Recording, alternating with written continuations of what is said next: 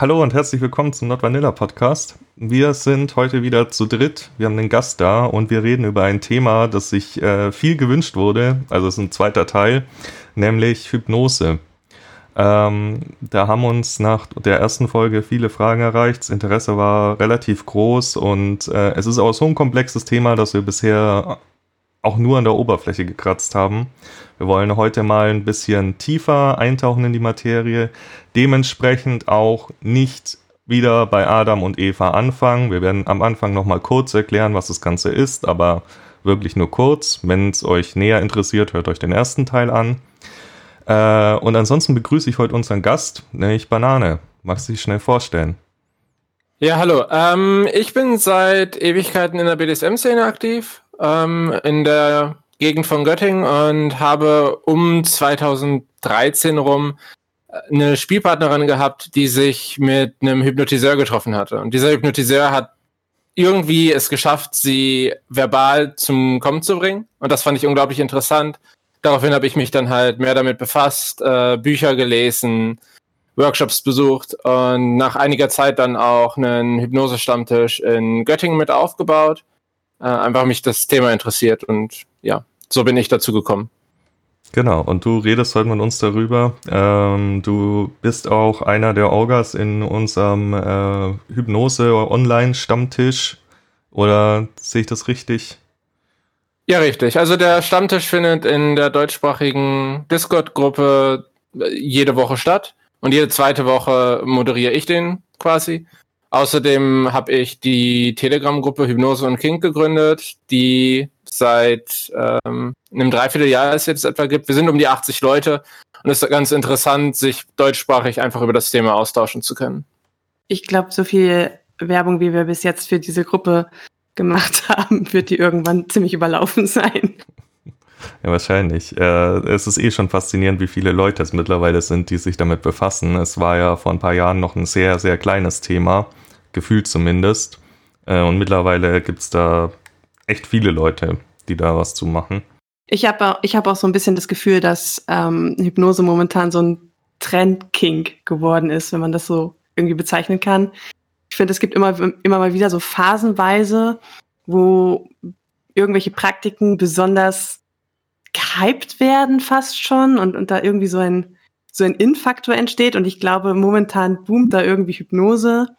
Vielleicht auch ein bisschen durch Corona, wobei ich eigentlich diesen Trend schon vor Corona beobachtet habe, dass es immer mehr Leute gibt, die daran Interesse haben. Und ähm, wir haben ja auch schon ein paar Workshops davon organisiert und da waren eigentlich immer mehr Leute interessiert, als ich jemals gedacht hatte, dass kommen. Also ich dachte am Anfang irgendwie, da kommen dann so irgendwie fünf Leute und das war's. Und irgendwie haben sie uns dann die Bude eingerannt. Ähm, die meisten sind dabei nicht geblieben. Also für die ist es halt mal nett, sich das anzuschauen und dann mal irgendwie reinzuschnuppern. Die sind einfach nur neugierig. Aber die wenigsten bleiben dann wirklich dran haften und, und perfektionieren das auf irgendeinem Level. Es reicht ja, dass es einen Verrückten gibt, der in der Szene ist und andere Leute in Anführungszeichen bekehrt. Dadurch, dass das Thema auch sehr niedrigschwellig ist, aus meiner Sicht, äh, ist es leicht, sich einfach mal hinzusetzen, so eine Hypnose sich anzuhören, zu gucken, was für Effekte bei einem auftreten, was man bemerkt. Es gibt ja unglaublich viele Dateien dazu im Internet, ob die jetzt qualitativ hochwertig sind oder nicht, sei dahingestellt. Aber dadurch kann man einfach sehr frei testen, ob das was für einen ist, habe ich das Gefühl. Findest du echt, dass das Thema niedrigschwellig ist? Weil ich habe, finde ich, eigentlich exakt die gegenteilige Beobachtung gemacht, dass viele sehr skeptisch sind und, und da doch sehr, sehr viele Fragen beantwortet haben wollen und sehr, sehr viel auch in der Klischeekiste irgendwie gewühlt wird. Ich meine, diese Bedenken sind dann relativ schnell ähm, ähm, aufzulösen, wenn man einfach die Leute anständig da, darüber informiert. Aber so die, die, die anfängliche Hemmung ist, finde ich, doch irgendwie höher, als wenn es darum geht, ach komm, lass mal mit einem Flogger schlagen oder so. Es gibt ja zwei Bereiche. Also in so einen sehr psychischen Kink-Bereich vorzugehen, finde ich nicht niedrigschwellig. Aber im Gegenzug gibt es die ganze, in Anführungszeichen, Vanilla Hypnose, Partyhypnose, Schauhypnose, äh, die man ja auch vielleicht aus irgendwelchen YouTube-Videos kennt. Und davor fragen die Leute nicht groß nach, was, was passiert hier jetzt genau, solange klar ist, dass es tatsächlich nur um kleinere Effekte geht, wie dass man sich kurzzeitig nicht bewegen kann, dass sich ein Arm hebt oder sowas. Ja, das würde ich auch sagen. Das ist halt nochmal, äh, ist eine sehr viel äh, weniger intime Sache, als wenn ich äh, gleich mit Schlagen auf den äh, Arsch anfange oder so, was für viele, die gerade neu in der Szene sind und aus einer kompletten Vanilla-Welt gerade kommen, äh, doch schon was Intimes sein kann. Wohingegen, wie du schon sagst, ich kann, der Arm hebt sich oder ich kann vielleicht mal kurz die Augen nicht öffnen. Es äh, ist eher ein lustiger Partytrick da sind die meisten bereit, das, äh, sich mal drauf einzulassen. Aber wollen wir erstmal bei irgendwie von vorne anfangen? Wir sind jetzt schon so mittendrin irgendwie und ähm, nur noch mal kurz. Wir haben schon eine Folge darüber aufgenommen, haben wir ja schon erwähnt. Ähm, das ist aber schon eine, eine Zeit lang her und ähm, wer da irgendwie die Basics erfahren möchte von Hypnose, der sollte da auf jeden Fall reinhören, ähm, weil da erklären wir das wirklich von Grund auf. Ähm, nur noch mal kurz zum Auffrischen, was eigentlich eine Hypnose ist. Marc, bitteschön. Ja, äh, Hypnose ist ganz stark vereinfacht gesagt ein ähm, Entspannungszustand, der gleichzeitig dafür sorgt, dass man äh, super konzentriert ist auf das, was äh, der im Hypnotiseur sagt und ähm, dieser Trance-Zustand sorgt praktisch dafür, dass die dass der natürliche, äh, ich sage jetzt mal, Realitätsfilter im Gehirn ein bisschen gedämpft ist oder ausgeschaltet ist. Also Dinge, wenn dir normalerweise jemand einfach auf der Straße sagt, hey, dein Arm hebt sich jetzt von alleine, sagst du, nö, tut er nicht. Unter Trance äh, kann das dann sein, dass dein Körper sich denkt, ach ja, stimmt. Und plötzlich geht der Arm ein Stück hoch und hängt in der Luft, ohne dass du ihn aktiv bewegt hast. Ähm, das ist jetzt natürlich sehr stark vereinfacht, aber äh, für alle, die es wirklich intensiver oder genauer interessiert, mal in die erste Folge reinhören. Ähm, es ist, man muss dazu sagen, noch ein natürlicher Zustand. Jeder Mensch erlebt den mehrfach am Tag und äh, diesen natürlichen Zustand macht sich im Prinzip der Hypnotiseur zunutze während der Hypnose, um damit aktiv ähm, lustige Dinge zu machen. Ich glaube, was da ganz wichtig zu erwähnen ist, ist nochmal, dass ähm, man sich schon auch dagegen wehren kann. Also man ist nicht willenlos dadurch. Man wird nichts tun, was nicht der Moralvorstellung entspricht. Ähm, und auch wenn manche Dinge vielleicht etwas ähm, krass anmuten, wenn man man, also es funktioniert nur deswegen, weil man sich eben aktiv darauf einlässt und dem, sich dem bewusst ist, dass man gerade hypnotisiert ist. Also man ist dann nicht wie so ein wandelnder Zombie, der nichts mehr mitkriegt. Genau, also es ist im Prinzip wie bei jeder anderen BDSM-Praktik auch, wenn ich äh, mich nicht aktiv darauf einlasse, äh, wird es nicht funktionieren, beziehungsweise ist es eigentlich sogar noch krasser als bei jeder anderen BDSM-Praktik, weil ich kann gegen meinen Willen geschlagen werden, aber ich kann nicht gegen meinen Willen hypnotisiert ja. werden. Zumindest nicht ohne Einsatz von Drogen und Folter. Und darum soll es ja nicht gehen. Ja, oder zumindest von einem Metakonsens, der übergründig dir sagt, okay, eigentlich ist es in Ordnung, auch wenn ich gerade in der Situation das schwierig finde. Genau. Also irgendwo ist ein Konsens da. Ansonsten ist es relativ leicht, sich dagegen zu wehren. Gibt es noch Ergänzungen cool. zu dem, was ich gesagt habe? Ich finde, so grundlegend haben wir damit im Prinzip nochmal ähm, abgesteckt, was ist Hypnose und ich würde mich dann nicht weiter damit aufhalten, sondern gleich zu unserem nächsten Punkt übergehen. Weil ausnahmsweise hat, äh, sind wir sogar ein bisschen vorbereitet. Coco hat sich nicht die Mühe gemacht, eine Liste zu schreiben, damit wir nicht nochmal alles zehnmal wiederholen, was wir schon mal erzählt haben. Äh, was ungefähr 200 Prozent. Ja, ja, was aber immer noch 200 Prozent mehr Vorbereitung ist, als wir normalerweise betreiben. Ähm, ja, und als nächsten Punkt steht hier verschiedene Induktionen vorstellen. Denn äh, Hypnose gibt es in so vielen unterschiedlichen Varianten und Arten. Ähm, wir werden wahrscheinlich gar nicht auf alle eingehen können, aber wir werden euch trotzdem mal ein paar davon erzählen. Das ganz klassische ist natürlich die Sprachinduktion. Das ist das, was die meisten Leute kennen und sich wahrscheinlich vorstellen, wenn sie an eine Hypnose denken. Das ist äh, der derjenige, der hypnotisiert werden soll, liegt, sitzt, steht da und hört dem Hypnotiseur zu und der führt ihn rein über seine Stimme in Trance.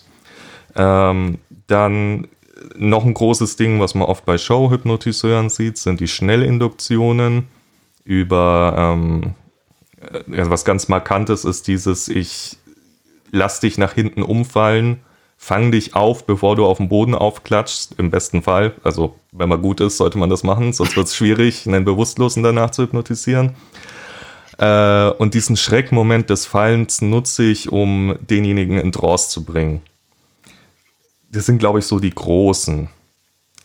Ähm, dann gibt es aber natürlich noch viele, viele andere. Vielleicht, Banane, magst du da noch was dazu erzählen? Also ich benutze sehr viele Induktionen, die mit Augenfixierung zu tun haben, die quasi die Ermüdung von, von, von Augen ähm, in Anspruch nehmen, sodass man sich einen Punkt beispielsweise an der Decke überhalb de, oberhalb des Augenlevels sucht und auf diesen Punkt schaut. Und während man auf diesen Punkt schaut, kann man sich halt nur darauf konzentrieren. Und dieser Fokus ist eine Sache, die bei vielen Induktionen immer wiederkehrt, dass man sich auf bestimmte Dinge fokussiert, während man andere Dinge dann einfach auslassen kann, außen vor lassen kann. Und äh, der Körper kann sich dann entspannen ansonsten, während man sich nur auf diesen Punkt konzentriert und irgendwann so ein bisschen wegdämmert und es schwierig wird, den Punkt zu fokussieren. Ja. Ansonsten gibt's sehr viel, was noch mit dem äh, Kopf in Anführungszeichen zu tun hat. Also, dass man äh, das Bewusstsein überladet mit der Menge an Sachen, die man erzählt. Ähm, oder dass man eine Verwirrungsinduktion hat, bei der man so, ja, wie gesagt, man, man versucht jemanden zu verwirren und äh, je besser das klappt, umso eher entstehen kurze Aussetzer, bei denen das Gegenüber dann tatsächlich nicht so richtig weiß, was es mit der Situation anfangen soll und die Trance dann eine Flucht aus diesem Zustand ist. Ja, das ist äh, im Prinzip ist es dasselbe Wirkprinzip von den, wie bei den Schnellinduktionen. Dieser kurze Moment der äh, totalen Verwirrung, äh, wo das Gehirn einfach nicht weiß, was es tun soll, nutzt man, um dem Gehirn etwas zu sagen, dass es dann, weil es gerade keine andere Option sieht, bereitwillig mitmacht. Ja. Ansonsten, ansonsten finde ich noch sehr interessant versteckte Induktionen, wo man ähm, natürlich muss da ein Metakonsens oder ein direkter Konsens auch gegeben sein, dass es klar ist, dass das in Ordnung ist, dass der Hypnotiseur das mit, dem, mit der Person macht, die er hypnotisiert.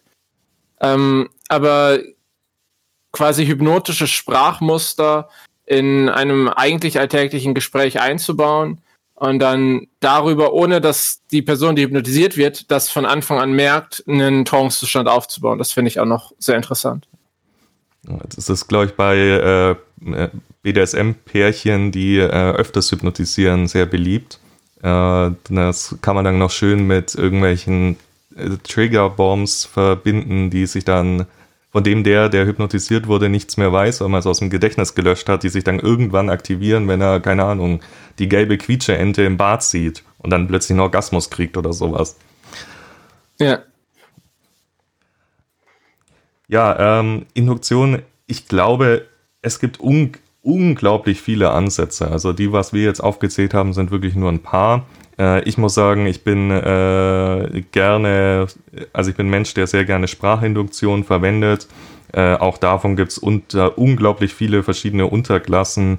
Ähm, es gibt äh, verschiedene Techniken, die ich während der Induktion noch benutzen kann, um die Induktion selbst zu verstärken, wie das äh, Fraktionieren zum Beispiel. Das ist im Prinzip, ähm, man holt denjenigen, der hypnotisiert wird, kurz wieder raus aus der Trance, um ihn dann noch tiefer reinzuschicken. Also man lässt ihn kurz die Augen öffnen, einen anschauen und dann sagt man, okay, du schließt jetzt wieder die Augen und gehst noch tiefer in Trance. Das äh, funktioniert ziemlich gut gerade wer schon mal auf einem Workshop war, auch merkt, je mehr Zeit im Workshop vergeht, desto suggestibler werden die Personen, einfach weil sie jedes Mal, wenn man was vorführt, ein bisschen mitgehen und das dasselbe Prinzip ist. Mhm, gerade bei dieser ähm, Fraktionierung ist es auch so ein bisschen eine Überanstrengung vom, vom Körper beziehungsweise vom Geist, finde ich, weil ähm, also wenn, wenn, wenn bei mir so Fraktionierung angewandt wird, dann ist es für mich unglaublich, also für mich ist es eh ziemlich anstrengend, aus einer Trance rauszukommen. Beziehungsweise ich, ich bin da relativ langsam, ich komme super schnell rein, aber langsam wieder raus. Ähm, und für mich ist es unglaublich anstrengend, zum Beispiel in einer Trance die Augen aufzumachen und so, so klar dann zu sein. Das heißt, ähm, in dem Moment, wo ich das dann machen muss, in Anführungszeichen, ähm, strengt mich das so an, dass ich, sobald ich das tue, gibt man ja dann wieder den Impuls, okay, du gehst jetzt gehst jetzt wieder tiefer. Und es ist dann schon so eine Art Dankbarkeit, so okay, oh, ich kann wieder aufhören, es zu versuchen.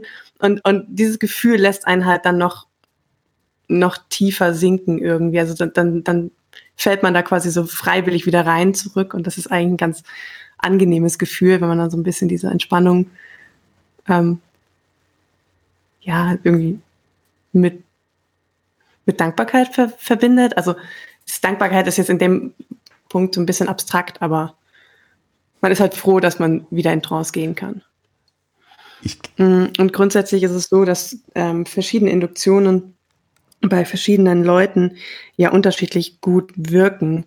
Ähm, wir hatten jetzt vergangenen Freitag ähm, auf, dem, auf dem Stammtisch, ähm, auf, auf, dem Discord-Server eben, wie wir es erwähnt hatten, ähm, verschiedene Leute, die ähm, unterschiedliche Induktionen vorgeführt haben, wo man dann halt mitgehen konnte, wenn man das wollte. Und ähm, ich bin jemand, der, ich gehe super schnell eigentlich in Trance und super leicht und ich habe mich echt bei manchen schwer getan, da mitzugehen, weil mich, der, der Hauptgrund war meistens, es war mir zu langsam. Ähm, also ich, ich mag das ganz, ganz, ganz gern da irgendwie nicht so nicht so viel drumherum zu haben und da ziemlich schnell reingedrückt zu werden und da auch so ein bisschen eine DS-Komponente dabei zu fühlen. Ähm, es entspricht irgendwie, finde ich, dem Konzept von meinem Hypnose-BDSM-Gedanken eher als mir ewig lang eine Geschichte zu erzählen und mich da einzulullen und dann, ja, du könntest jetzt in Trance gehen und du könntest jetzt tiefer sinken, aber du musst doch nicht. Und jetzt beschreib mir erstmal die Blumen, die du siehst. Äh, das ist ein bisschen schwierig für mich. Also, aber da sind einfach andere, also verschiedene Leute sind einfach unterschiedlich drauf und für den einen passt halt was, was für den anderen irgendwie gar nicht geht. Ja, das Lustige an den Induktionen ist ja, dass wir im BDSM gerade die Induktionen verwenden, die in der Psychotherapie als veraltet angesehen werden. Nämlich gerade dieses sehr direkte, was du beschrieben hast, was du gut findest, äh, wird eben in der klassischen Therapie, wo Hypnose ja durchaus auch verwendet wird, nicht mehr benutzt, sondern eben eher dieses indirekte. Ähm, und zum Thema, ähm, wie hast du es gerade genannt, abstrakt? Also ich glaube, das ganze Hypnose-Thema ist so ein bisschen äh, abstrakt für Menschen, die es äh, noch nicht erlebt haben. Ich glaube, um sich das wirklich vorstellen zu können, ja. muss man es einmal erlebt haben. Wobei eigentlich erlebt es ja jeder. Also jeder Mensch erlebt zweimal am Tag eine Trance und deswegen ist es gar nicht so so ähm, fancy fancy, wie man sich das irgendwie denkt. Aber natürlich ist es was anderes, einfach im Bett zu liegen und einzuschlafen oder halt aufzuwachen, als ähm, da gedanklich irgendwem zu folgen, der einem gerade irgendetwas ähm, erzählt. Also es ist was komplett unterschiedlich einfach. Ich finde es interessant, wie unterschiedlich das sich für Leute auch anfühlt. Als ich das erste Mal hypnotisiert wurde, habe ich die ganze Zeit gedacht, dass es einfach nicht funktioniert und ähm, dass das, was der Typ mir da gerade erzählt, äh, ich, also ich, ich merke ja, was er macht. Ich weiß, welche Bilder er benutzt, weil ich die auch selber benutze, wenn ich Leute hypnotisiere. Und äh, ich war auch noch voll da und dachte mir so, ja, okay, schade, scheint wohl nicht zu funktionieren, bis sich dann mein Arm trotzdem bewegt hat, obwohl ich genau wusste, was passiert. Und das äh, fand ich sehr erhellend zu merken, dass da etwas passiert, obwohl ich nicht mal wahrgenommen habe, wirklich in Trance zu gehen. Ja, es ist mhm. auf jeden Fall eine Übungssache, dass man merkt, dass man in Trance ist. Weil, wie Coco schon meinte, den meisten Leuten fällt es gar nicht auf, dass sie sogar vielleicht mehr als zweimal am Tag äh, von allein in Trance gehen. Es ist, man muss es wissen, um es zu merken. Und es ist halt eben auch nicht das, also ich kenne das auch, dass ich, ähm, wenn ich hypnotisiert werde, eben schon noch quasi, also ich beschreibe das ganz gerne mit so zwei Gedankensträngen, die ich im Kopf habe. Der eine Gedankenstrang folgt halt dem, was mir da so äh, gerade erzählt wird, und der andere Gedankenstrang, der ist, der kontrolliert das so ein bisschen oder der, der denkt teilweise auf was komplett anderes und denkt gerade über, keine Ahnung, das Abendessen vom nächsten Tag nach. Das ist dann ein bisschen strange. Mm. Aber ja, es ist schon so, dass dieser Gedankenstrang da irgendwie immer parallel mitläuft und es auch hinterfragt. Und ich meine, ich mache jetzt auch lang genug äh, Hypnose, dass ich auch weiß, wenn mir was gesagt wird, worauf das hinausläuft. Also wenn mir jemand sagt, und du siehst es eine Treppe, dann weiß ich, ähm, dass es gleich darum gehen wird, diese Treppe runterzugehen in irgendeiner Form und äh, so quasi tiefer in Trance zu kommen. Das, das ist mir einfach schon im Voraus bewusst und dann denke ich mir halt, okay, cool, weiß ich schon, kenne ich schon, gehe ich mal die Treppe runter, bin schon da und warte unten. Also ähm, und manche Hypnotiseure sind dann etwas zaghaft und, und machen das so ultra langsam und ähm, da, da, da spielt da so ein bisschen die Übung mit rein, dass man weiß, okay, ähm, das, das Subjekt ist also ist schon so geschult quasi im, im in Trance gehen, dass es das eigentlich schon fast von selbst kann. Ich finde es interessant, dann das Bild zu verändern. Dann kann die Treppe vielleicht bestehen bleiben, aber es ist nicht mehr, okay, du kannst jetzt eine Stufe nach der anderen gehen, sondern äh, ich greife dich und ich zerre dich runter und ich drücke dich runter, weil du ja auch schon weißt, was kommt. Und diesen ähm, Moment der, dieses Moment der Antizipation, dass du genau weißt, dass du in Trance gehst und ich eigentlich gar nichts mehr sagen müsste, ähm, kann ich dann ausnutzen, um eigentlich schon zu einer, zu einer Spielart zu kommen und um eigentlich schon was BDSMiges zu machen und nicht nur etwas, was jetzt mit den, mit den Technikalitäten von Hypnose zu tun hat. Ja, genau. Also da ist ja grundsätzlich der Fantasie, Fantasie eh keine Grenzen gesetzt. Man, ähm, also viele, gerade die mit Hypnose anfangen, habe ich immer das Gefühl, denken, sie müssen sich das sklavisch an irgendein Skript halten und die und die Worte müssen unbedingt drin vorkommen, sonst funktioniert es garantiert nicht. Aber das stimmt gar nicht. Man ist da genauso frei wie jeder Schriftsteller, der ein äh, Buch schreibt. Wenn man mal ins Grundprinzip verstanden hat und weiß, wo man hin möchte, kann man mit fast jeder Kombination aus Worten hypnotisieren. Ähm, ich zum Beispiel verwende die Treppe im Prinzip überhaupt nicht mehr. Ich nutze lieber äh, Beschreibungen von Landschaften zum Beispiel, wenn ich jetzt in einem äh, mit jemandem hypnotisiere, wo noch nicht so eine starke äh, Spielbeziehung besteht, dass ich da schon in der Induktion ähm, BDSM-Sachen einbauen würde. Aber gerade wenn ich mit jemandem hypnotisiere, der es eben schon kennt, so wie Coco zum Beispiel, wo ich eh schon weiß, derjenige tut sich super leicht mit den Trance gehen, kann man das gleich als Einstieg nutzen und äh, BDSM-Themen mit einbauen, die zum Beispiel bin ich mir sicher, bei einem Vanilla äh, eher genau das Gegenteil erzeugen würden, nämlich den würden es äh, wahrscheinlich rausreißen, wenn ich ihm beschreibe, dass ich ihn gerade die Treppe runterzerre äh, in einem halben Entführungsszenario. Ähm, da sieht man, es unterscheidet sich äh, da schon stark von der klassischen Hypnose. Ich finde das super. Ich würde sagen, wir gehen mal weiter zum nächsten Punkt auf der Liste, nämlich versteckte Induktionen. Also äh, man muss dazu sagen, wir reden hier, wie gesagt, nicht darüber, jemanden willenlos und ohne dass er es merkt zu kontrollieren, sondern es geht hier immer äh, in einem Meta-Konsens-Konstrukt äh, darum, eine versteckte Induktion oder auch äh, allgemeine komplett versteckte Hypnose durchzuführen. Jetzt ist es so, ich habe mit dem Thema tatsächlich relativ wenig Erfahrung, weil ich hypnotisiere gern sehr direkt und offen, aber äh, Banane kann dazu ein bisschen was erzählen und ja, da bin ich jetzt auch gespannt. Also ich habe jetzt nicht extrem viel Erfahrung auf dem Gebiet, aber ich finde es, wie gesagt, sehr interessant, wenn die Person, die ich hypnotisiere, gar nicht merkt, dass sie gerade in Trance geht, bis sie schon in Trance ist und bis sie schon bemerkt, dass die Sachen, die ich suggeriere, bei ihr eine Wirkung haben. Ähm, ein, eine Möglichkeit, sowas äh, herbeizuführen, ist beispielsweise ähm, über Yes-Sets. Das heißt, Fragen, die man stellt, auf die es offensichtlich eine bejahende Antwort gibt, die bewirken, dass die Grundhaltung der Person, die hypnotisiert wird, äh, sehr offen dem gegenüber ist, was ich sage. Also wenn ich sage, okay, und du liegst da bequem und du merkst, dass du dich auch entspannen kannst und du merkst, dass du meiner Stimme einfacher folgen kannst und du merkst eigentlich auch schon, dass du so ein bisschen wegdämmerst und du merkst eigentlich auch schon, dass sich deine Hände gerade warm anfühlen, ist das ähm, nicht komplett versteckt, aber äh, es ist zumindest eine, eine sehr beiläufige Art, die Hypnose herbeizuführen, ohne dass die Person tatsächlich äh, zu irgendeinem Zeitpunkt merkt, okay, hier gehe ich gerade in diesen Zustand über. Eine andere Sache, mit der ich leider selbst noch keine Erfahrung habe, äh, aber die auch bei dem letzten Stammtisch gezeigt wurde, ist Ericksonian. Und das bezeichnet eine ähm, quasi, äh, quasi eine Induktion, die über ein Gespräch stattfindet. Und dabei kann die Person, die die andere Person hypnotisiert, äh, über irgendein Thema reden, egal ob das äh, Kanalisationen sind, egal ob das äh, Mythen sind, antike, oder ob das äh, in diesem Fall singendes Eis ist.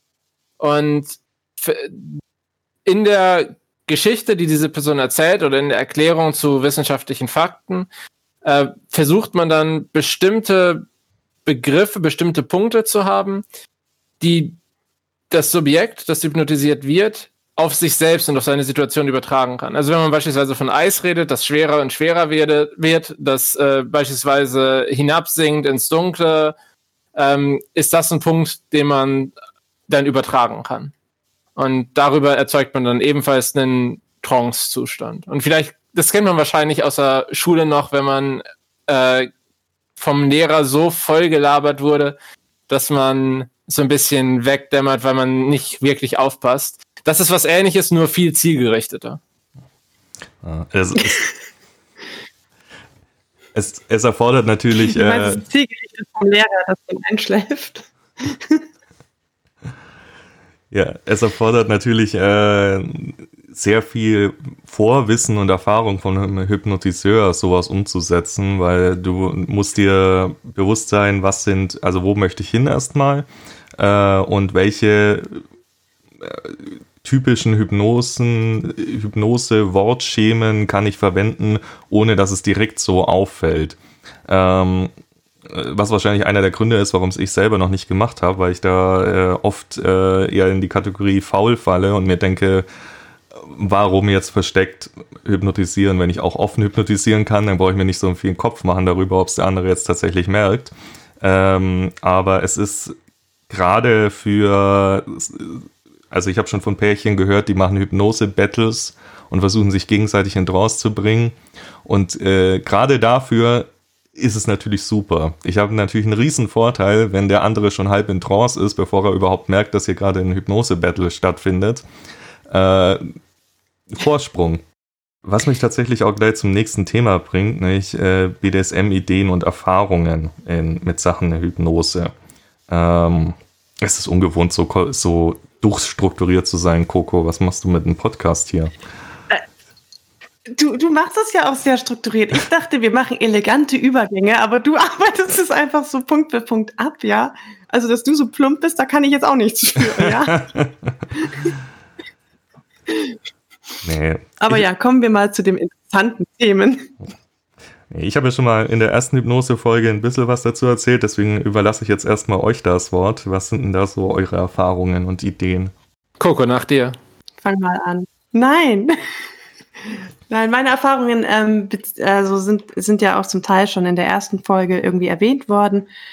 Ähm, ich glaube, da haben wir schon mal das äh, angesprochen, dass mich Marc mal äh, entführt hat quasi zusammen mit meinem Partner, also mir quasi äh, suggeriert hat, dass ich ähm, mich nicht mehr an die beiden erinnern kann, dass meine letzte Erinnerung ist, dass ich in einen, einen schwarzen Lieferwagen gezogen werde und jetzt quasi und betäubt werde und ähm, jetzt aufwache und ans Bett gefesselt bin. Also sie haben mich natürlich davor ans Bett gefesselt und ähm, sie halt nicht mehr erkenne. Das war, das war ziemlich cool, weil man ähm, es, es hat erstaunlich gut funktioniert. Also ich wusste, ich hätte nicht gedacht, dass das so krass gut funktioniert. Man hat zwar noch so den leichten Gedanken, okay, irgendwoher kenne ich die beiden, aber ähm, darüber denkt man jetzt auch nicht so krass nach. Mm, ich glaube, wir haben an dem gleichen Tag haben wir auch ausprobiert, mir eine andere Persönlichkeit zu geben von einer anderen, also quasi von einer anderen Person. Also dass ich denke, ich bin eine andere Person. Und das einzige Problem daran war, dass ähm, mir gesagt wurde, ähm, mein Name sei jetzt Anna. Und ich hatte halt eine starke Assoziation zu einer Person, die Anna hieß. Und es hat mich hart verwirrt in dem Moment so, okay, warte, ich bin Anna. Okay, Anna ist aber so und so. Aber die sagen mir jetzt, ich sei so. Und das hat mich dann etwas verwirrt. Es hat trotzdem funktioniert.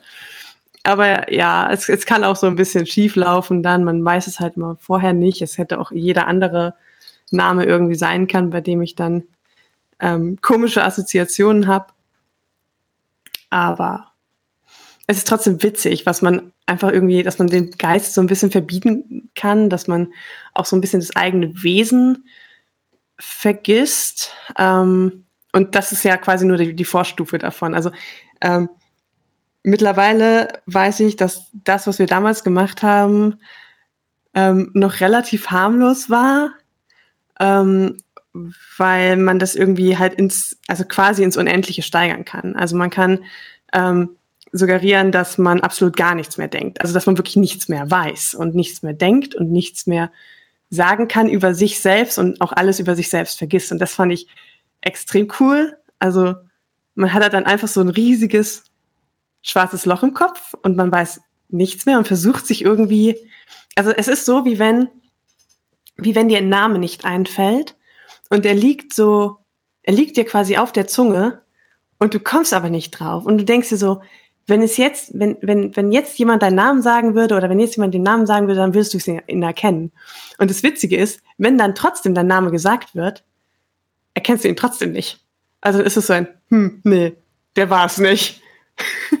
ähm, und das ist, das ist echt witzig. Und man versucht sich halt irgendwie mit, mit Händen und Füßen dann die Infos über einen zusammenzusammeln, weil das Hirn mag es eigentlich, glaube ich, nicht besonders, wenn es nichts über sich selbst weiß und dann kommen echt abstruse Sachen raus. Also dann, dann kann, du glaubst halt auch alles. Also, keine Ahnung, wenn, wenn, wenn, ja, ich weiß nicht.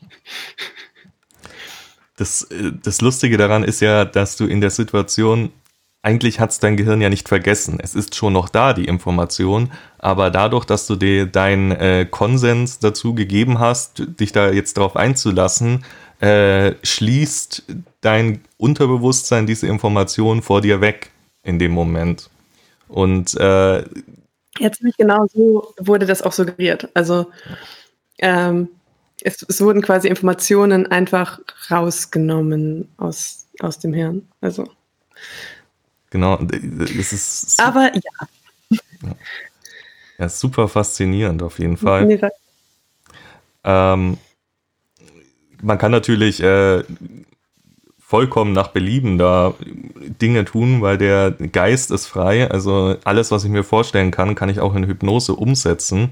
Äh, das kann von ganz einfachen Dingen sein, wie eben, keine Ahnung, der Arm hebt sich oder ich vergesse meinen Namen, zu Entführungsszenarien, zu Dingen, die in der Realität vielleicht überhaupt nicht möglich sind, wie äh, mein Beispiel ist ja immer Transformation-Sachen. Äh, ich kann mich nun mal nicht in Wirklichkeit einfach mal das Geschlecht ändern oder die äh, ein Tier werden oder was auch immer. Das äh, geht alles in der Fantasie. Dementsprechend, wenn ich tief genug in Trance komme, kann ich das äh, für denjenigen sehr realistisch umsetzen. Äh, dann natürlich auch extreme Sachen wie ähm, Verletzungen simulieren, die in der Realität vielleicht sogar äh, bleibende Schäden verursachen würden oder äh, tödlich sind, kann ich, äh, wenn derjenige die Fantasie darüber hat, äh, ein Stück weit erlebbar machen, ähm, was natürlich hängt das immer stark von demjenigen an, der hypnotisiert wird. Das würde ich nicht mit jedem machen und das ist definitiv nichts, was ich am Anfang empfehlen würde, aber theoretisch ist es möglich. Ähm, Coco lacht. Ja, Entschuldigung, wenn du sagst, dass man das nicht am Anfang machen sollte. Und ähm, ja, ich sehe das nicht so stark, äh, dass man das jetzt unbedingt nicht machen sollte. Ähm, ich weiß nicht, wenn, wenn sich irgendwie beide Beteiligten da klar drüber sind, was sie gerade tun und dass es auch wirklich gewollt ist, ähm, finde ich, finde ich das schon möglich. Und ähm, wenn, wenn da auch die, die Hemmschwelle, also äh, die, die, die, die, das Risiko für irgendwelche ähm, Traumata oder sowas nicht da ist, dann kann man sich da auch schon irgendwie dran tasten, finde ich. Es kann, wie gesagt, es ist ja, es ist ja nur in Anführungszeichen Hypnose. Das heißt, wenn mir suggeriert wird, dass mir die Knochen gebrochen werden, dann ist das vielleicht in dem Moment ein bisschen heftig. Aber wenn ich das dann in dem Moment nicht mehr wollen würde, dann könnte ich das einfach beenden und dann wären ja meine Knochen wieder ganz. Also so gesehen ist es, ist es jetzt nicht so die Erfahrung, die man nie wieder um, und kehrbar machen kann und so. Also ähm, ich, ich bin da aber auch einfach ein, Fan von kaltem Wasser und ich habe da, glaube ich, auch mit normaler Hypnose schon relativ viel Erfahrung, dass ich sagen kann, dass mir das bewusst ist, wie sich das auch anfühlen kann und so. Ähm, gut, jetzt als aller, allererste Hypnose vielleicht sowas, ähm, weiß nicht, muss man sich überlegen. Aber also, wenn man da Bock drauf hat, ich schreibe da niemandem vor, was er, was er wann anfangen kann. Das ist eben das. Also ihr, es kommt stark auf die Person drauf an, die hypnotisiert wird. Äh, klar, wenn ihr da so jemanden wie Coco habt. Aber da ist es auch wieder, es ist auch nicht deine erste Suggestion gewesen, sondern du hattest schon sehr viel Erfahrung mit Trance, bis es dahin kam. Aber es war, es war die erste Suggestion äh, mit der Person. Also. Das ist interessant. Okay, warte, es war nicht die erste Suggestion, aber es war ähm, die erste Hypnose mit dieser Person und es war äh, die erste Suggestion in der Intensität. Ich glaube, es ist bei sowas wichtig, dass man irgendwie eine Art Vertrauen der anderen Person gegenüber hat, äh, um wirklich zu wissen, okay, das möchte diese Person und äh, mhm. das gibt da keine Grauzonen, wo hinterher man, man sich dann doch unsicher ist. Bei mir persönlich, äh, um nochmal um auf die Ursprungsfrage zurückzukommen, äh, ich benutze ganz gerne in DS-Beziehungen posthypnotische Trigger. Das bedeutet beispielsweise, dass äh, ich mit einem Wort oder einer Berührung etwas verbinde. Äh, ein Beispiel, wenn ich sage, still, ist sie nicht mehr in der Lage zu sprechen oder nicht mehr in der Lage, den Mund zu öffnen. Das kann etwas sehr ähm, Bevormundendes haben, wenn ich in einem Gespräch oder in einem Streit oder wenn sie aus irgendeinem Grund etwas sagt, was ich gerade nicht hören möchte oder worüber ich mich nicht unterhalten möchte, einfach ihr den Mund verbieten kann. Und weil unser DS-Machtgefälle äh, das, was sie in diesem Moment möchte, übertrumpft, weil ihr das Machtgefälle wesentlich wichtiger ist, als in diesem Moment zu sprechen, funktioniert das dann auch in der Regel. Andere Sachen sind äh, beispielsweise hypnotisches Bondage, dass sie ihre Hände nicht mehr auseinanderkriegen kann und sie automatisch äh, zusammengedrückt werden. Ähm, ja, oder dass sie nicht mehr sehen kann. Alle, alle möglichen Sachen sind da möglich. Natürlich auch Schmerzen, äh, das, was gerade über Distanz und über Internet gut ist, jemandem über Hypnose Schmerzen zufügen zu können, egal ob das jetzt äh, ein gefühlter Schlag in den Magen ist oder äh, ein Zwicken in die Brustwarzen, wie auch immer. Da gibt's sehr viel, was man machen kann und ich finde das in gerade in DS-Konstrukten relativ interessant. Ja, ich glaube, das ist auch so die Besonderheit von der äh, BDSM-Hypnose, dass wir viele Dinge machen, die erstmal im ersten Moment einen negativen Effekt haben, Schmerzen zum Beispiel. Normalerweise redet man in der Hypnose immer davon, dass man immer aufs Positive geht, weil das der Mensch möchte, weil das das Gehirn möchte. Aber wir sind eh schon in so einem in so einer Bubble drin, in der äh, Negatives nicht gleich Negatives ist, auch wenn es in der Situation vielleicht gerade negativ ist. Aber Sub möchte zum Beispiel, vielleicht hat sich darauf geeinigt, sie möchte für negatives Verhalten bestraft werden, was im Nachhinein aber in dem übergeordneten Sinne gar keine Bestrafung ist, weil Sub das möchte und das provoziert hat, aber trotzdem sind es in dem Moment Schmerzen. Äh, jetzt habe ich mich selber verwirrt, egal. Ähm, es wurde klar, was du meinst, ja. Ja. Ja, das sehe ich ähnlich. Und äh, auch so Sachen wie Knochen brechen, was Coco jetzt gerade erzählt hat. Das, da würde ein Vanilla-Hypnotiseur niemals auf die Idee kommen, das auch nur zu versuchen. Weil dir jeder sagen würde, wenn du das einmal machst, ist das Vertrauen von jedem weg und du kannst nie wieder jemanden hypnotisieren. Hier schreien dann drei andere Leute, hey, mach das mit mir auch noch. Äh, oder lass mich Schnecken spucken, wenn ich Widerworte gebe. äh, das war sehr lustig übrigens. Coco muss schon wieder lachen. Ähm, das sind alles eigentlich äh, gerade aus Vanillas Sicht sehr negative Sachen, die aber im BDSM-Kontext total positiv belegt sind im Prinzip. Denkst du jetzt gerade zurück daran, wie du Schlecken, Schnecken gespuckt hast, Coco? Ja, schon. Ich weiß nicht, das, es, es, fühlt sich halt echt irgendwie sehr real dann an und ähm, dann kann es tatsächlich so ein bisschen zu ich sage jetzt mal, Mini-Flashbacks kommen. Also man hat halt dann, man fühlt sich dann halt wieder in diese Situation zurückgeworfen. Und das ist eigentlich ganz witzig, aber natürlich ähm, ist Schneckenspucken jetzt nicht so das, das ultimativ angenehmste Gefühl, was man haben kann. Ach ja. Ja, und trotzdem musst du lachen und trotzdem äh, findest du es im Meta-Kontext wieder gut. Ja, wie irgendwie alles in BDSM. Solltest du auf deine Fetischliste ja. schreiben. Schnecken spucken. Ja. Naja, und ansonsten, äh, was nee. ich auch so recht interessant finde, ist alles, was mit Wachhypnosen oder Wachtrance zu tun hat, wo quasi in nicht nur ich einen Trigger setze, der nach ich, nachdem ich die Hypnose durchgeführt habe, aktiviert, sondern bei dem ich mein, meine Sub die ganze Zeit in einem Trance-Zustand habe. Und dadurch, auch wenn sie normal reden, auch wenn sie normal sehen kann und wenn sie normal denken kann, ich trotzdem Dinge bei ihr bewirke, indem ich sie einfach suggeriere. Je nachdem, wie geübt die Person ist und suggestibel, sind die Effekte natürlich stärker oder weniger stark. Ich habe eine Spielpartnerin, bei der ich beispielsweise gar keine Induktion brauche, sondern bei der es reicht, dass ich auf eine bestimmte Art und Weise etwas sage. Wenn ich, ich es gibt so eine Art hypnotische Stimme. Das heißt, wenn ich jemanden hypnotisiere, klinge ich ein bisschen ja, ruhiger, vielleicht ein bisschen dunkler. Es gibt bestimmte Wörter, die ich dann immer verwende, irgendwie beispielsweise genau so, ja, sehr gut.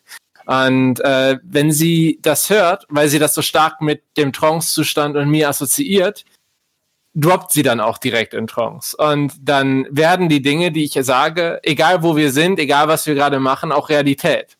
Beispielsweise auf einer, auf einer Zugfahrt, dass ich ihr irgendetwas sage, dass ich, ich drücke auf ihre Hand und sage, diese Hand ist jetzt fest in dieser Stimme und das funktioniert bei ihr. Bei anderen ist es natürlich weniger einfach, aber sowas kann man auch lernen. Ja, also ich kann das voll nachvollziehen es ist, glaube ich, echt eine Übungssache. Wenn ich äh, viel Erfahrung mit einer Person habe, ist sowas ohne Probleme möglich. Äh, habe ich auch schon gemacht. So on the fly dann äh, Triggers setzen oder äh, Zustände ändern. Äh, ich habe auch schon mal einfach innerhalb, das hat keine fünf Minuten gedauert, dann habe ich demjenigen oder derjenigen einen äh, Orgasmus-Trigger gesetzt den ich dann auslösen konnte, wann ich wollte, während um mich herum äh, zig Menschen waren, die geredet haben. Äh, also es kommt sehr stark darauf an, wie wohl fühlt man sich mit der Person, wie geübt ist die Person. Da kann man schon sehr schnell sehr lustige Dinge machen. Ähm, was ich ganz gern, weil wir ja immer noch bei Ideen und Erfahrungen sind, äh, was ich ganz gern noch machen würde, ist ähm, eine Spielpartnerin Sub zu finden, die sehr gut, äh, also sehr gut suggestibel ist und dann praktisch eine äh, Doll aus ihr zu machen. Also praktisch eine neue Persönlichkeit installieren, die dann genau das ist, was ich in dem Moment möchte, ähm, mit genau dem Kleidungsgeschmack, den Vorlieben, den äh, Verhaltensmustern, die ich dann praktisch wie ein Programm aktivieren kann, die die eigentliche Persönlichkeit ein bisschen überschreibt und mir in dem Moment ein äh, im Prinzip ein lebendes Sextoy zur Verfügung stellt. Ähm, geht auch so ein bisschen in Richtung, äh, was Coco vorhin meinte, dass man selber nicht mehr denken kann, sondern dass praktisch ich die Impulse vorgebe, wohin gehen die Gedanken. Äh, Finde ich sehr spannend, möchte ich irgendwann noch machen. Äh, und ja, natürlich für Rollenspiele verwende ich es auch immer noch am liebsten, weil man so viele schöne äh, Dinge noch realer erlebbar machen kann, als es eigentlich äh, im normalen Rollenspiel möglich ist. Thema Ageplay, Petplay. Ich hatte das mit der Doll oder, oder Puppe mit einer Spielpartnerin gemacht, äh, in Richtung von Cockworship, dass ich bewirkt habe, dass ihr, ihre, ihr ganzes Denken eigentlich nur darauf gerichtet war, mich zu befriedigen.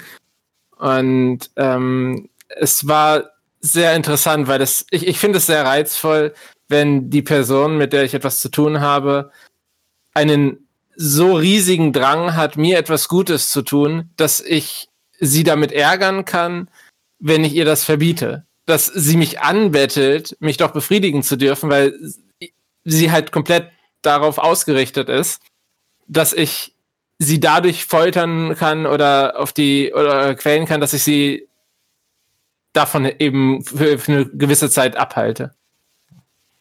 Ja, genau. Äh, Im Prinzip, das ist auch ein Teil von dem, äh, was ich meinte. Das ganze, also dieses ganze Doll-Konzept in meinem Kopf, das ist so eine Kombination aus vielen verschiedenen äh, Trancen und Triggern, die so aufeinander aufstecken. Es ist, ähm, ich weiß nicht, wie es sich für dich anfühlt. Für mich ist es oft so, wenn ich es vergleichen müsste oder irgendwie beschreiben müsste, als würde ich ein Programm auf einem PC schreiben und das dann zum Laufen bringen. Und entweder funktioniert super gut oder es hat irgendwo noch einen Bug drin, den ich äh, ausbügeln muss, damit es dann halt so funktioniert, wie ich möchte. Eventuell funktioniert es aber nicht so zu 100 Prozent.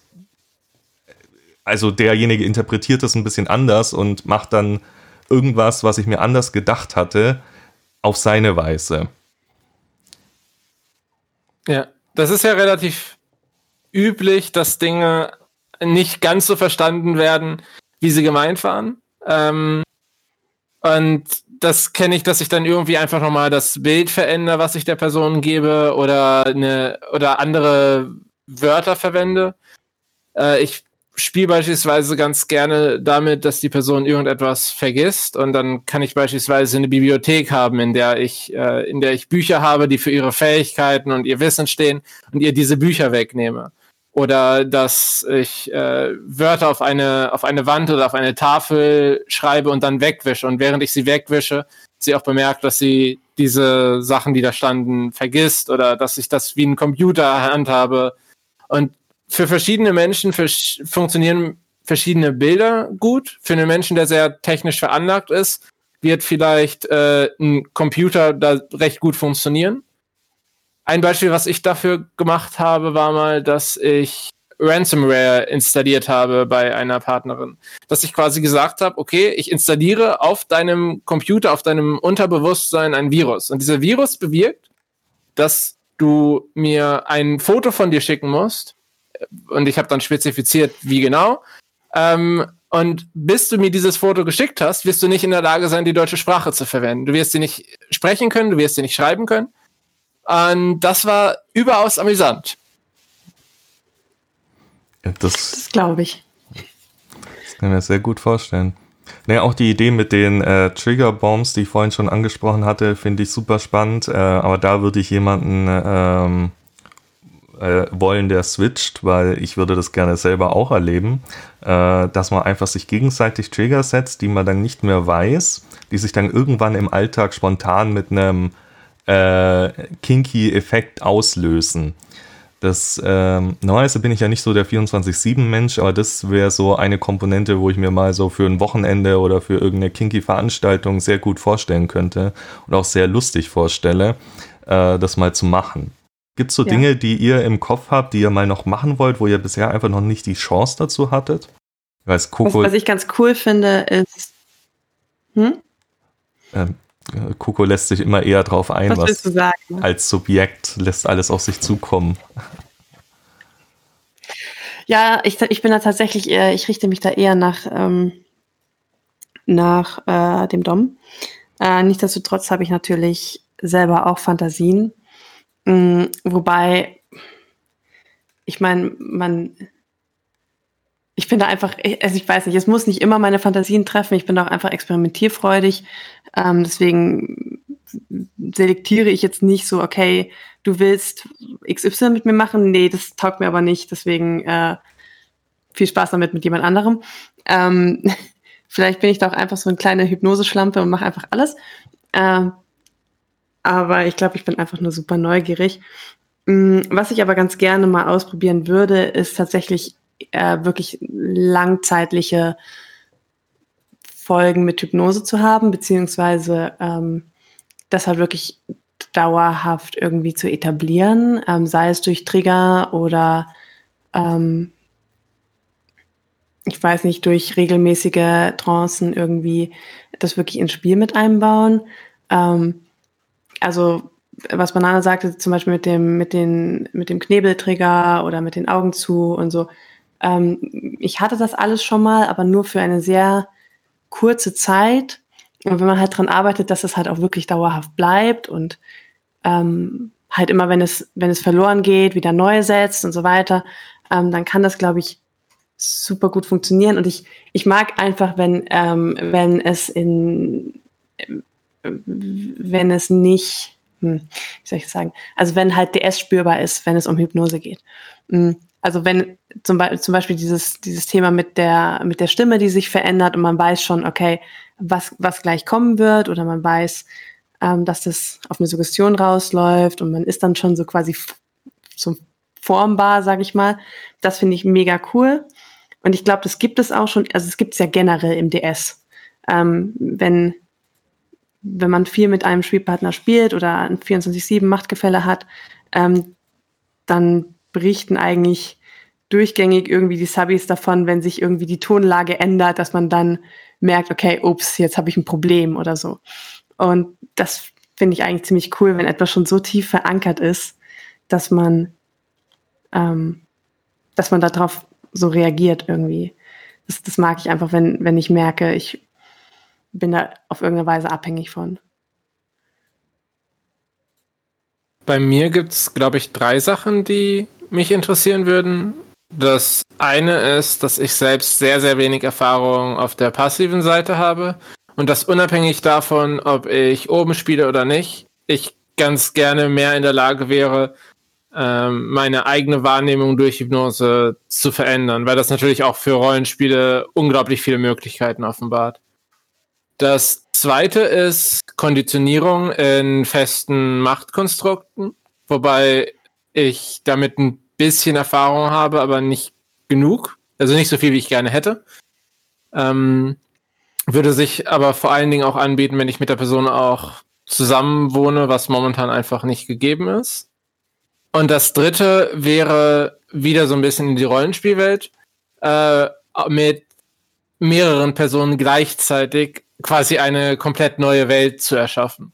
Äh, das kann dann beispielsweise sein, dass in, als Art Partykonzept ähm, nicht nur, weil das von den Veranstaltern gewünscht ist, ein Geschlecht nackt ist und eins nicht, sondern dass alle Menschen, die auf dieser Veranstaltung sind, eben eine sehr ähnliche Hypnose haben, dass beispielsweise äh, so, so eine, keine Ahnung, so eine Welt voller Sklaven entsteht, wo es sehr klare und krasse Unterschiede gibt und das nicht nur etwas ist, wo man sagt, okay, ich, ich spiele das für heute Abend, sondern wo man, es macht es einfach plastischer.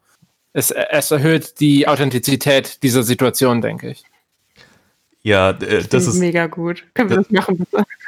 Das ist ein sehr guter Punkt, der, den ich nicht, hätte ich jetzt beinahe vergessen. Das ist auch noch was, was ich gerne machen würde. So Ritual Play, also so sektenmäßig, auch vielleicht über einen längeren Zeitraum, wo man dann praktisch äh, über Hypnose quasi magische Effekte auf die Untergebenen äh, haben kann, als der, wo der Oberpriester ähm, praktisch die Niedersten dazu zwingen kann, sie können jetzt keine Kleidung mehr tragen, sie müssen sich hinknien, wenn er vorbeiläuft und solche Geschichten äh, stelle ich mir auch sehr spannend vor.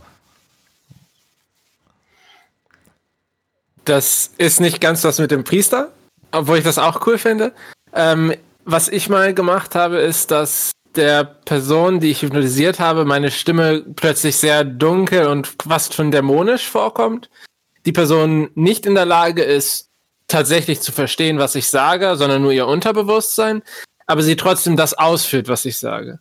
Und der Effekt, den ich dadurch hervorgerufen habe, ist, dass die Person irgendeine dämonische, verzerrte, dunkle Stimme hört, die auch bedrohlich ist und ihr Körper Dinge tut und sie sich irgendwie verändert, ohne dass sie das beziffern, ohne dass sie es beziffern könnte, ohne dass sie sagen könnte, okay, ich merke jetzt, dass du gerade dies und dies mit mir machst. Besonders witzig ist das dann auch noch, wenn ich die Person kurzzeitig vergessen lasse oder ihr Unterbewusstsein ignorieren lasse, dass sie weiß, was Hypnose ist und dass sie äh, weiß, wie, wie ich diesen Zustand hergestellt habe, sondern dass sie tatsächlich da ist und das Gefühl hat, hier passiert irgendwas Übernatürliches und ich habe keine Ahnung, was passiert und warum das passiert und was ich hier eigentlich noch glauben soll oder nicht. Das bringt mich schon wieder auf die nächste Idee, die ich beinahe vergessen hatte, nämlich äh, na, eine ähm, äh, Hypnotie zu suggerieren. Also ich habe schon mal teilweise gemacht, dass die, diejenige mich nicht mehr hören kann, aber immer noch äh, jeden also nicht mehr bewusst hören kann, unterbewusst aber schon noch. Äh, und dann im besten Fall auch nicht mehr sehen kann, so dass ich praktisch äh, jederzeit unbe unbemerkt offen auf sie zugehen kann und äh, einfach in ihrer Aktion etwas Neues äh, suggerieren kann. So, ich sehe, sie geht jetzt äh, ganz unschuldig ihrem Alltag nach, keine Ahnung. Ich denke immer an Kinky-Veranstaltungen, äh, möchte gerade zu irgendwelchen Bekannten hingehen, um sich mit denen zu unterhalten und ich äh, schneide praktisch vorher rein äh, und sage, ja gut, sie geht da jetzt hin, aber äh, sie hat plötzlich das unglaubliche Bedürfnis, sich vor denen hinzuknien. So, und weiß aber gar nicht, woher das jetzt kommt, weil sie mich weder sehen noch hören kann. Das klingt unglaublich gut. Das werde ich mir notieren. ja, äh, also ich habe es teilweise schon mal gemacht und es war sehr, sehr lustig.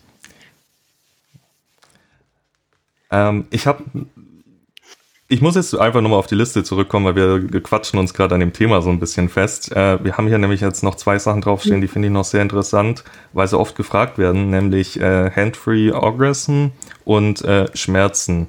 Wie fühlen die sich jeweils an unter Trance?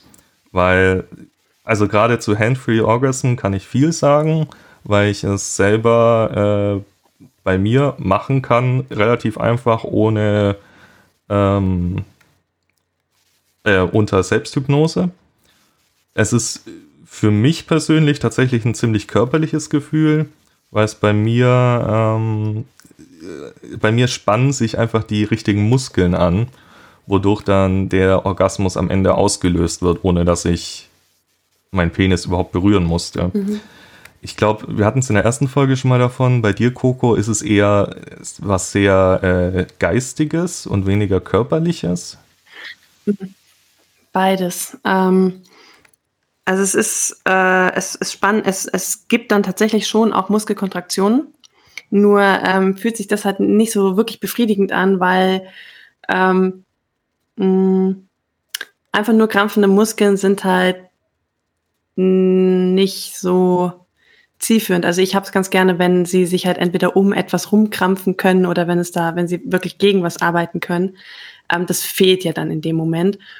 Und entstehen tut der Orgasmus aber tatsächlich im Kopf. Also mh, mm, es ist quasi so, dass der, dass das dass das passiert, was beim normalen körperlichen Orgasmus passiert, ist, ist bei mir so, dass ich die körperliche Empfindung habe, die irgendwann so groß wird, dass mein Kopf sich quasi abschaltet und es dann so einen kompletten Overload gibt quasi.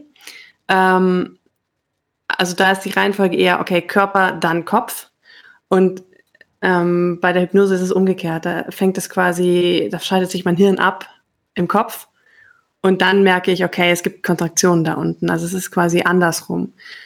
Was, es ist schon unterschiedlich. Es ist nicht, es ist nicht so befriedigend wie ein normaler Orgasmus. Ähm, aber es kommt dem schon sehr nahe. Also es ist auf, ist auf jeden Fall eine ganz coole Erfahrung.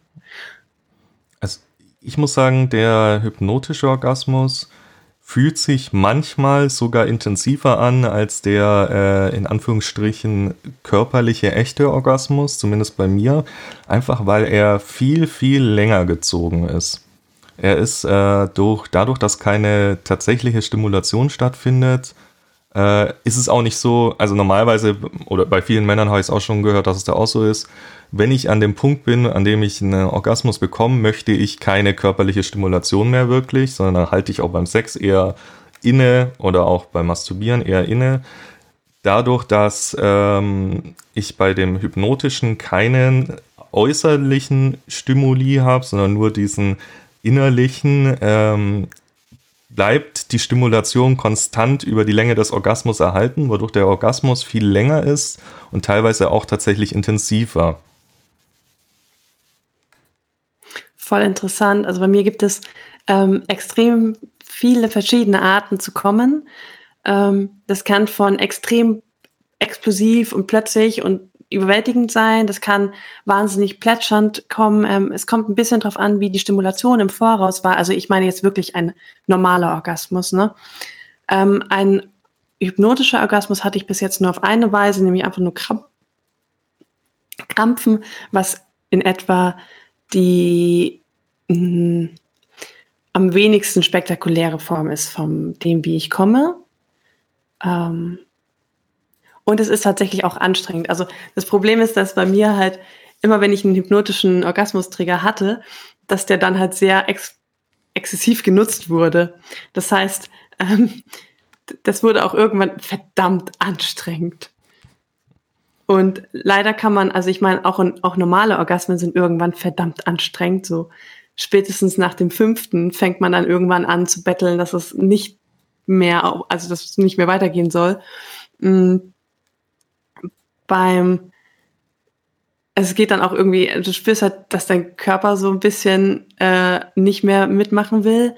Beim hypnotischen Orgasmus ist es halt eher, dass der Kopf nicht mehr mitmachen will. Und dann tatsächlich, also dass man dann irgendwann auch genervt davon wird, dass man kommen muss. Hm. Ja, das ist ganz witzig eigentlich. Luxusprobleme. Aber ja. Ähm, aber zu der Frage zurück, ähm, wie fühlt sich Schmerz an? Ähm, ich glaube, dazu kann ich mehr sagen, ähm, weil es bis jetzt öfter gemacht wurde. Und ähm, ich habe ich hab neulich festgestellt, dass ich Schmerzen, die an Stellen sind, äh, wo man, ja, blöd gesagt, wo man gewohnt ist, Schmerzen zu haben, oder die Schmerzen ähneln, die man gewohnt ist zu haben, ähm, zum Beispiel Kopfschmerzen, dass ich die sehr, sehr gut wahrnehmen kann und auch nahezu identisch wie, ähm, wie normale Kopfschmerzen, mit dem einzigen Unterschied, dass ich halt weiß, dass sie eigentlich nicht da sind. Ähm, und tatsächlich äh, funktioniert das so gut, dass man, dass ich auch so Art, ähm, also manchmal hat man das ja bei, wer Migräne hat, der kennt das vielleicht, dass man so, so Auren sieht, also dass man halt lichtempfindlich wird und so. Ähm, das hatte ich halt auch. Ähm, bei anderen Schmerzen kommt es immer darauf an, ist es was, was relativ leicht vorstellbar ist, zum Beispiel wenn mir suggeriert wird, dass ich irgendwohin geschlagen werde, ist das relativ einfach. Das, das, das äh, kann ich mir gut vorstellen. Zumindest ähm, reagiert mein Körper da sehr drauf und mein Kopf reagiert da auch drauf. Ähm, der Schmerz an sich, den nehme ich aber unterschiedlich wahr. Also der ist eher so, wie wenn man irgendwo hingezwickt wird und dann lässt man los, dann spürt man die Stelle noch, aber man spürt den Schmerz aktiv nicht mehr. So, so ist dann eher meine Schmerzwahrnehmung. Ähm, wenn es wirklich ganz abstrakte Schmerzen sind, die man, die man ähm, noch nie gefühlt hat, wie zum Beispiel ein Arm wird abgerissen, ja, das kann man suggerieren. Oder die Knochen werden gebrochen. Äh, ich hatte zum Beispiel auch noch nie, ich, bin, ich, ich äh, gehöre zu den glücklichen Menschen, die noch nie in ihrem Leben einen Knochenbruch hatten. Äh, ich lege es auch nicht drauf an. Aber deswegen weiß ich echt nicht, wie sich, wie sich das anfühlt. Also ich habe keine Ahnung, wie sich ein gebrochener Arm anfühlt oder ein gebrochenes Bein oder was auch immer. Ähm, aber mein Hirn macht dann das, was es denkt, wie es sich anfühlen würde. Und ähm, aber auch das sehr es, es ist so wahnsinnig schwer zu beschreiben. Es ist ein sehr theoretischer Schmerz. Es ist ein Schmerz, der halt im Kopf, also wo die Information des Schmerzes quasi ankommt, aber das Empfinden nicht unbedingt so stark. Also ich spüre dann meistens da Druck oder ähm, ich höre es auch, also gerade bei Stichwort Knochenbrechen, ich höre das ähm, und ich spüre auch den, den Ruck im Körper quasi, aber ich spüre nicht genau den Schmerz, wie er entsteht. Und ja, ich spüre dann schon so eine Art strahlenden, ach Gott, das ist super schwer wahrzunehmen. Ähm, also es, es, ist dann schon so, dass das von dieser Stelle aus irgendetwas ausstrahlt und dass in meinem Kopf die Information ist, ich habe Schmerzen. Ähm, aber es ist eher so wie, als wenn man schon ein paar Schmerzmittel dagegen genommen hätte und sie jetzt nicht mehr so ganz lokalisieren kann, den Schmerz. Was ein bisschen schade ist, ähm, weil ich schon gern wüsste, wie sich so ein Armabriss anfühlt, also so konkret. Ähm, aber vielleicht hat es ja auch, ist es ganz sinnvoll, dass man das nicht so extrem spürt, weil man es sonst nur einmal machen würde und dann wäre es ziemlich ungeil vielleicht. Wahrscheinlich. Ich glaube, das wäre, wenn es sich wirklich wie das Reale anfühlt, sehr schwer zu erotisieren. Ähm, ja, ja, das ist halt das. In, in der Fantasie äh, erotisiere ich ja nicht den Schmerz, sondern ich erotisiere ähm, das Setting drumherum. Und da ist der Schmerz an sich wird eigentlich ist in meinem Kopf gar nicht gar nicht so präsent. Also es ist es sind sehr viele Gefühle präsent, es, sind, es ist Angst präsent, es ist die Willkür präsent, es ist also alles sehr sehr emotional und äh, es ist auch die Handlung präsent, aber der Schmerz an sich der ist für mich gar nicht so sehr der Bestandteil meiner Fantasie. Ähm, Deswegen brauche ich den auch gar nicht so sehr, um das erotisch zu finden. Ja, äh, Schmerzen, also wenn ihr es erleben wollt, vielleicht sucht euch am besten den euren BDSM-Hypnotiseur des Vertrauens und äh, fangt vielleicht mit was Leichtem an und tastet euch ran. Ähm, weil so, es klingt auch immer ein bisschen äh, wie Fantasterei, wenn man das so erzählt, dass es überhaupt möglich ist. Ja. Äh, was aber gleich noch. Äh, ja, mich halten jetzt alle verrückt. Es gibt ja aber immer noch den Mythos, dass wenn man zum Beispiel unter sehr tiefer Trance geschlagen wird, dass sich tatsächlich Spuren auf dem Körper bilden. Ähm, vielleicht wollen wir darauf noch kurz eingehen. Äh, mir fällt dazu als allererstes mal dieses, äh, ich weiß nicht genau, wie es heißt, ähm, aber es gibt diese psychische Krankheit, in der ex extrem gläubische Menschen die äh, Wundmale Jesu auf der Haut bekommen. Ähm, äh, ja, Stigmata. Genau, ich, Stigmata. Ich glaube, ich meine gelesen zu haben, es ist schon eine Weile her, äh, dass das auch nur rein über die Psyche ausgelöst wird und eigentlich keinen körperlichen Grund hat, sondern einfach der Geist möchte, dass es real ist und der Körper macht es dann real, indem er den Druck in Blutäderchen in den Händen äh, übersteuern lässt und die dadurch platzen und es Einblutungen ins Gewebe gibt. Ähm, ich persönlich. Wobei das auch extrem umstritten ist, ob das tatsächlich funktioniert, ne? Also. Ja, also ich persönlich muss auch sagen, ich habe es noch nie von irgendjemandem gehört, dass er tatsächlich Spuren durch eine Hypnose hatte, durch eine Trance hatte, ähm, es ist auch noch nie passiert, während ich hypnotisiert habe, wobei ich dazu sagen muss, dass ich ja eh nicht so der Sadist bin. Dementsprechend habe ich noch nicht so viel mit Schmerzen gemacht. Ähm, ja, dementsprechend sind da meine, meine äh, Erfahrungen begrenzt und ich würde den Mythos jetzt einfach mal stark anzweifeln. Äh, Banane, wie ist da Ich, ich habe da mal was vorbereitet. Okay, dann frag Achso, du ja, sag du erst mal. Also ich selbst okay. weiß es äh. tatsächlich nicht. Ähm, ich, mir wurde von mehreren Menschen gesagt, dass das möglich sei. Äh, ich würde aber denken, dass ich, äh, dass, dass man sehr gezielt darauf hinarbeiten muss, damit man dann tatsächlich auch da Ergebnisse erzielt. Ich, ich könnte nicht sagen, ob das stimmt oder nicht, aber ich kann mir vorstellen, dass äh, wenn sich beispielsweise Muskeln zusammenziehen, oft genug, dass da auch blaue Flecken entstehen können. Beispielsweise, wenn man, also wenn man tatsächlich dann irgendwie 200 Mal einen, einen Rohrstockhieb auf den Hintern äh, suggeriert äh, und dann immer der, der, der Körper auf die dementsprechende Art und Weise reagiert, dass man da dann irgendwas sehen könnte. Ich, ich könnte es nicht ausschließen, ich weiß es nicht. Also ich habe da mal ein bisschen recherchiert und ähm, es gibt wohl eine halbwegs äh, wissenschaftliche englische Studie dazu, die ähm, dieses, also die quasi untersucht, ob man Brandblasen äh, bekommt, wenn man Leuten äh, suggeriert, dass ähm, sie mit einem heißen Stück Metall berührt werden. Ähm, und diese diese, diese Untersuchung ist allerdings nicht wirklich aussagekräftig, weil e-, einerseits es fehlt die Kontrollgruppe, zweitens es waren irgendwie nur 21 ähm, Probanden, die quasi daran teilgenommen haben. Davon waren irgendwie nur 14, hatten irgendwie einen ansatzweise wissenschaftlichen Standard, dass man sie auswerten konnten. Und am Ende kamen irgendwie noch drei Leute raus, die, äh, die, ähm, bei denen es Effekte gab und wo auszuschließen ist oder die, die nebenbei keine anderen Erkrankungen oder psychischen Auffälligkeiten hatten, die das begünstigen könnten. Zum Beispiel ähm, Neurodermitis oder Kontaktdermatitis. Also was bei denen gemacht wurde, ist zum Beispiel, es wurde eine Kupfermünze dann auf die Haut gelegt und gesagt, okay, das ist jetzt sehr heiß. Ähm, und dann wurde geguckt, was ist passiert. Ähm, dass jemand Brandblasen bekommen hat, das ist tatsächlich sehr selten passiert. Ich glaube nur bei zwei oder drei Probanden überhaupt.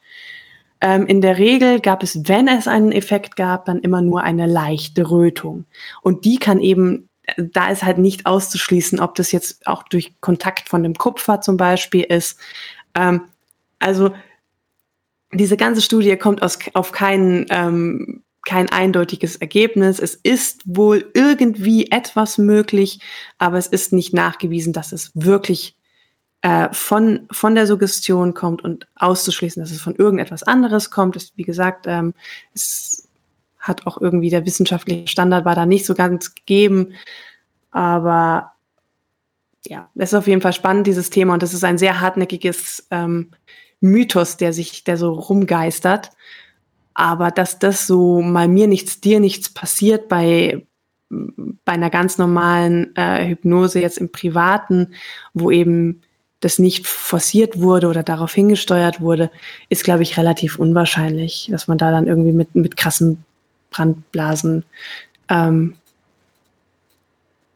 aus der Hypnose rausgeht. Also glaube ich nicht.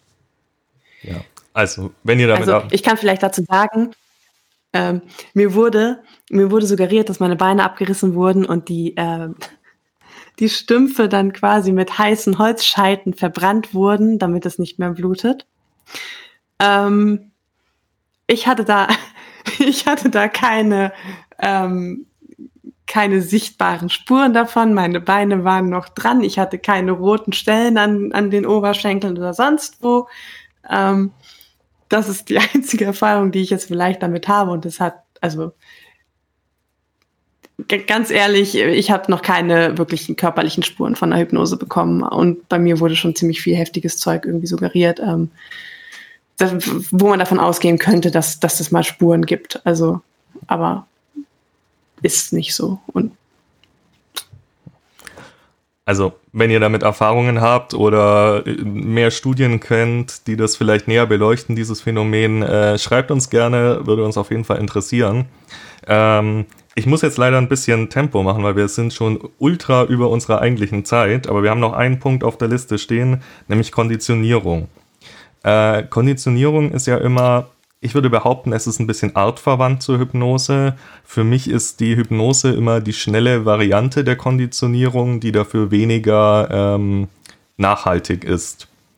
Ähm, äh, was ist eure Meinung dazu, eure Erfahrung dazu? Ich beschreibe das immer sehr ähnlich. Das, das Manipulat äh, Quatsch, das Konditionierung und Hypnose äh, Hand in Hand miteinander gehen aber äh, man quasi die Effekte, die man durch Konditionierung erreichen kann, direkt durch Hypnose erreichen kann. Dafür kann es aber sein, dass die Effekte schneller wieder weggehen, wenn man die nicht, dann nicht regelmäßig über eine Art Konditionierung äh, ja quasi verstärkt. Das ist auch dieses typische, dass wenn man den Trigger setzt, beispielsweise, keine Ahnung, du kannst nicht mehr sprechen ähm, und diesen Trigger einfach nicht verwendet für eine Woche, es eine große Wahrscheinlichkeit gibt, dass das bis dahin dann wieder äh, verflogen ist. Ich, ich gehöre ja zu der Kategorie ungeduldig, deswegen ist Konditionierung für mich äh, eine Praktik, die ich äh, gar nicht erst in Betracht ziehe, weil es mir einfach viel zu lange dauert äh, und auch für meinen Spielstil ungeeignet ist, da ich oft nur in abgesteckten Sessions spiele und eben sehr selten über längere Zeiträume. Und da ist einfach Hypnose äh, hundertmal besser geeignet für mich. Ähm, Coco hat wahrscheinlich eher mehr Erfahrung noch mit Konditionierung oder am meisten von uns damit. Ähm, jein. Also richtig klassisch konditionieren tun wir, glaube ich, auch nicht. Also jetzt ähm, normale Konditionierung nicht im Sinne von mit Hypnose. Ähm, ich würde Boah, gibt es irgendwas, worauf ich konditioniert bin? Also nicht bewusst. Also es, es, ist nicht so, dass er mich bewusst auf irgendetwas konditionieren will. So, wenn ich das tue, dann machst du das. Ähm, es gibt so ein paar Sachen, die sich einfach mit der Zeit automatisch ergeben haben. Ähm, zum Beispiel, dass ich äh, halt fragen muss, ähm, bevor ich kommen darf und das halt mittlerweile auch schon so ist, dass ich ähm, das, das so automatisch tue, dass ich, also ich kann mir nicht mehr vorstellen, es nicht zu tun. Ähm, und auch so Sachen, wie, wie ich es vorhin schon erwähnt habe, so zum Beispiel, wenn man merkt, okay, die Stimmlage ändert sich äh, von einer Person, dass man dann schon merkt, okay, ähm, jetzt wird's ernst oder sowas. Das ist ja auch schon eine Form von Konditionierung, weil es einfach immer wieder ähm, verkoppelt wurde. Und ich glaube, Hypnose ist tatsächlich so ein bisschen der Shortcut zu, ähm, zu klassischer Konditionierung. Also man kann einfach diesen, diesen monatelangen Prozess von äh, Eindrücken miteinander verknüpfen, irgendwie überspringen und das halt dann in fünf Minuten machen. Was ich allerdings spannend fände, wäre, ob es wirklich halt ähm, auch langfristig etablierbar ist, also ob es, ob es nachhaltig ähm, bestehen kann oder ob man es halt dann wirklich alle Woche irgendwie anwenden muss, damit es nicht, nicht verloren geht. Ja, ich denke mal, äh, wenn man lang, also kurzfristige hypnotische Effekte auf lange Zeiten übertragen will, braucht man, glaube ich, eine Kombination aus klassischer Konditionierung und Trance. Wäre jetzt meine Einschätzung. Ich hatte das mit einer Spielpartnerin, äh, also tatsächlich auch mit solchen klassischen Trägern. Und die habe ich sehr lange verwendet, über Monate hinweg. Und dann hat es irgendwann auch keine Rolle mehr gespielt, dass ich das eine Zeit lang nicht verwendet habe. Ähm, für, für ein paar Wochen, äh, weil das dann eben konditioniert war. Und irgendwann ist dann dieser, dieser Punkt erreicht worden, an dem es auch nicht mehr ersichtlich war, ob sie das jetzt macht, weil das ein äh, posthypnotischer Trigger ist, den ich irgendwann gesetzt habe, oder ob sie sowieso das eine mit dem anderen so stark verbindet, weil es immer und immer und immer wieder passiert ist. Also ich, ich denke, dass hm. ähm, das dann irgendwann übergeht äh, und ja, wie gesagt, also aus meiner Sicht verstärkt es das eigentlich nur. Ja. Ja, ähm, wir sind, also laut der Liste sind wir durch. Danke, Coco, dafür fürs Schreiben. Ähm, ihr merkt schon, es ist ein Riesenthema. Wir sind weit über unsere normale Zeit drüber. Ähm, laut meiner Uhr sind wir fast bei anderthalb Stunden jetzt. Ähm, und tatsächlich haben wir noch was geplant. Nämlich, wir werden in einer gesonderten Folge eine kurze ähm, Hypnose aufnehmen für euch zum Anhören. Einfach, dass ihr mal ein Gefühl dafür bekommt für ein, äh, eine Beispielinduktion mit, äh, wie sich die Entspannung unter einer Trance anfühlt, wie sich das, äh, der Zustand danach anfühlt. Äh, wie gesagt, kommt in einer gesonderten Folge, damit ihr ähm, euch das gesondert anhören könnt. Vielleicht auch dann zum Einschlafen, wenn es euch gefällt oder solche Geschichten. Äh, hier gleich mal der Disclaimer dazu. Diese Sonderhypnose-Entspannungsfolge nicht anhören, während ihr Auto fahrt, äh, irgendwelche schweren Maschinen bedient. Am besten legt ihr euch dazu irgendwo hin, wo ihr Ruhe habt, wo ihr euch entspannen könnt und gerade nichts nebenbei machen müsst. Äh, das werde ich aber dann nochmal in der Hypnose-Folge äh, sagen. Ja. Äh, hier an dieser Stelle danke Banane, dass du da warst und mit uns darüber geredet hast. Falls noch Fragen sind, äh, könnt ihr uns natürlich wieder gerne schreiben. Wir versuchen die dann zu beantworten und ähm, diskutiert gerne über dieses Thema. Wir finden es super spannend. Wir, wir, freuen uns, wenn sich da noch mehr Leute für interessieren. Desto mehr Impulse kommen rein, desto mehr Ideen kommen rein. Und man kann unglaublich viel machen und ich glaube, es ist noch bei Weitem nicht ausgeschöpft, dieses Thema. Ansonsten. Man könnte sicherlich noch anderthalb Stunden darüber reden, aber ja. Mit Sicherheit. Ich habe jetzt schon echt schnell uns da durchgetrieben durch diese eigentlich ziemlich kurze Liste und wir sind trotzdem ultra drüber über die Zeit. Aber egal. Ja, ich habe echt überlegt, über was können wir reden und dachte dann, okay, äh, die Punkte sind super schnell abgehakt, aber ja. Ja, also super spannendes Thema. Äh, wie immer, ihr könnt, äh, folgt uns auf Social Media, schreibt uns da gerne Feedback. Wir versuchen auf jede Nachricht zu antworten. Äh, abonniert unseren Podcast, empfehlt uns weiter, hört alle Folgen nochmal an, äh, am besten dreifach. Und dann hören wir uns in der nächsten Folge wieder. Ciao. Tschüss.